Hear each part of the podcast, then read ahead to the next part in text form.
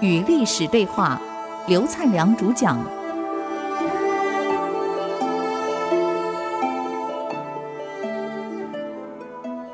这里是 IC 之音竹科广播 FM 九七点五，您所收听的节目是《与历史对话》，我是刘灿良。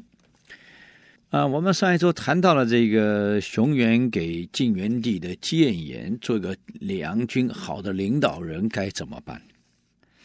所以我们总结一下：第一，你国家发展要有目标；第二，你要真正用到有人、有才华的人、有品德的人，要会用人；第三，你要有适当的考核；啊，再来，你要把社会风气要一定要修正；最后，你自己在思维。在五德行上，你当领导的自己要带头先做到，否则这个国家没办法。反过来，我们看另外一边，北方的前秦。这个时候，前秦啊，前秦王叫苻建啊，后来传给苻生，苻生呢在下面的是苻坚。那么各位都很有印象了，苻坚就是这个淝水之战的主角。主角，这个历史一再告诉我们不要做个暴君，可是非常奇怪，他总是会重演。晋朝的暴政才结束，现在这个前秦的这位老兄，后来的前秦王苻生那种残暴，我告诉你，历史上也是一绝，真的是一绝。我们先介绍一下，所以我们当领导人学看到这个历史啊，啊。我们不是去生气，也不需要谩骂，我们要有一个戒心，我们不能重蹈覆辙。这个前秦的皇帝苻生还没有继位以前，他是封淮南王啊。他小时候啊就瞎了一只眼睛，哎，奇怪，怎么瞎的？历史没写清楚，瞎了，而且性情非常残暴。他的祖父呢叫做苻弘。有一次跟他开玩笑啊，孩子啊，爷爷跟你讲个故事啊。我听说呀，瞎了一只眼的人流眼泪只会流一只，另外一只不会流。这祖父是跟他开玩笑嘛。这苻生一听非常生气，刀子小刀子一抽，你猜干什么事儿？已经瞎的那一只眼用剑刺进去。当场血流满脸，他告诉祖父：“怎么样？啊，我这一次也流眼泪了，流红的，怎么样？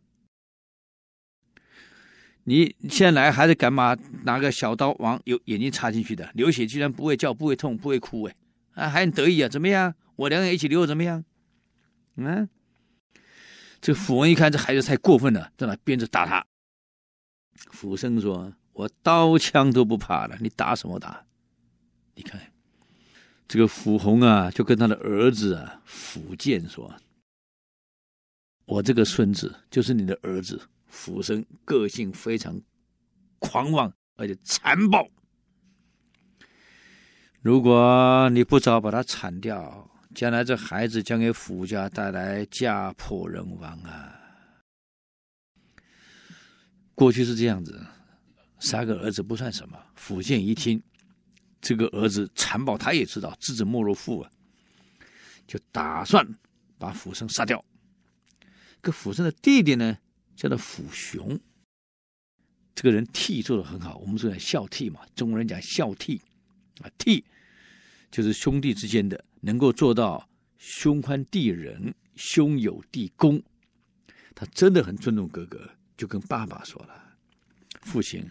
不能这样子，哥哥还小，长大了个性会改变的。只要你有适当的教育，你看这弟弟多好，你看，就因为这一劝，所以苻坚就没杀他了。这个芙蓉后来长大了，哇，按照正史记载，那力大无穷啊，能举千斤啊，空手能够跟猛虎搏斗啊，那比武松还厉害。武松还得那个拿个铁棒，他不需要空手。力大无穷啊！跑步速度之快，可以追上狂奔的马匹，啊，真可惜。要奥运会的话，那百米的金牌非他莫属了。那跟马相比，你看，嗯，又力挺千斤，所以不管是举重、击剑、短跑，哇，我看这个金牌可以拿好几面呢，呃，所以武艺又超群，哎，跆拳道顺便拿金牌，摔跤顺便拿金牌。那么非常不幸的是，当时的太子叫府常死掉了。皇后本来想立小儿子，呃，当时的晋王福柳为太子，可是福建呢坚持要立福生，因为福生力大无穷，个子又高大又健壮，哎，这个当皇帝抬出去好看嘛。后来府建去世了，府生继位，当了皇帝，马上改年号叫寿光，这个群臣就上书了。啊，主要是当时有一个重要的这个大臣右仆射，叫做段纯，就上书了。这皇上，先帝刚刚才驾崩，你不能马上就改年号，这好像不太适合呀。这个府生有多残暴呢？一听，才一回头，那个大铁锤知道吧？往他头，棒，当场把他锤死，当朝就锤死了。那个老姜啪喷的满地都是啊！是我是皇帝还是你是皇帝啊？我做事儿还要你来提醒的呀？有这样的人，不可思议啊！嗯，继位三个月，因为不喜欢皇后，不喜欢这些什么舅舅啊、什么外公，全部杀光啊！把娘家几百口。全部杀光，你看。那么，府生呢，就想命这个赵据当尚书令干宰相。这个赵据就称病，不干。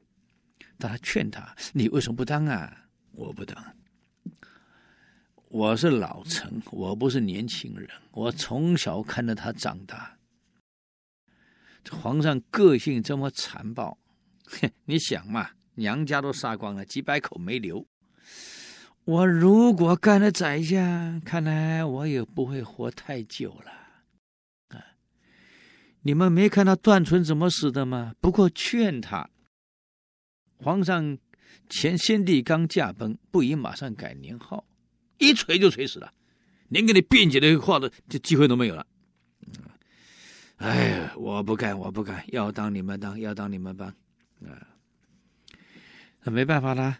就换了一个好的宰相，叫雷若尔，他是胡人，名字是胡姓，雷若尔啊，当了宰相，个性刚烈。那么当时有几个中奸臣，叫赵绍啊，还有一个叫做董荣。这奇怪，这个残暴的君主啊，旁边总有几个谄媚的这个奸臣，哎，过得好好的，哎，怪啊，皇帝也不会杀你，还重用你，给你升官，就利用这批人来干坏事。这个宰相就批评他，他说：“你们这两个人啊，不能这样胡搞啊！在朝为官，做点正直的事儿，不能这样胡闹。”这两个一听啊，就非常生气了，可以骂我的呀，就恨这个劝他的人。所以有时候我们劝人啊，你看人啊，这个人不适合你劝，你劝都不要劝，免得惹来杀身之祸啊！到底有没有惹来杀身之祸呢？哎，我们休息一下，等会儿再来与律师对话。